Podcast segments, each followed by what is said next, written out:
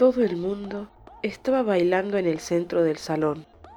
Bueno, no todo el mundo, pero casi. Había algunas personas que, exhaustas por el ajetreo de sus cuerpos, recuperaban el aliento en los laterales mientras se preparaban para la próxima canción. La música retumbaba en el cuarto y los invitados hablaban a los gritos, ensordecidos por el volumen estridente. En el ambiente se palpaba el entusiasmo, la energía y el calor de la gente divirtiéndose. Entonces, de los altavoces surgió la irresistible introducción de la última canción de moda, cuyo eco fue la delirante aprobación de los danzantes.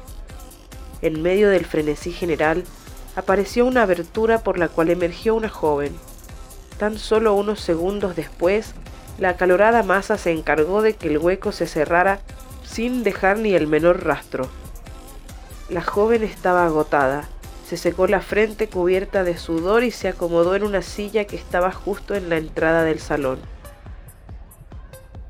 Mientras ella estaba allí, dándole vueltas a un asunto, un joven desconocido se acercó y se sentó en la silla contigua. De un momento a otro comenzó a hablarle. A ella no le apetecía para nada hablar. En ese momento se arrepintió de estar allí el tumulto le pareció repugnante y deseó estar sola en una isla, pero sin embargo le contestó. Él entonces siguió hablándole de la música. Por buscar conversación, le preguntó si no le gustaba la canción que estaba sonando. La había visto salir de la pista en cuanto empezó a oírse. Como ella esta vez no le respondió, hubo un incómodo silencio entre ellos durante el cual solo se escuchaba la canción y la multitud emocionada. El joven estudió con interés las expresiones del silencio de ella y tras el breve escrutinio le preguntó si estaba bien. Entonces una lucha se desató en el interior de la chica.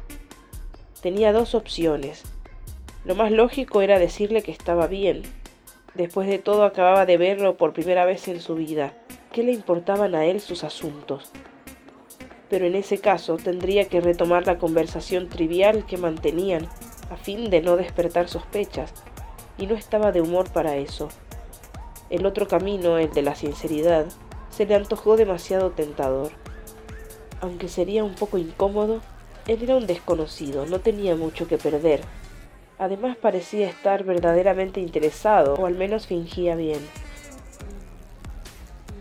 justo cuando la paciencia de él estaba a punto de agotarse y cuando creyendo que ella no contestaría casi abría la boca para cambiar de tema, la joven le confesó que no estaba muy bien. Esa canción no era para ella más que un mal recuerdo. Lo dijo con indecisión, a un volumen casi imperceptible que se perdía en el ruido de la habitación.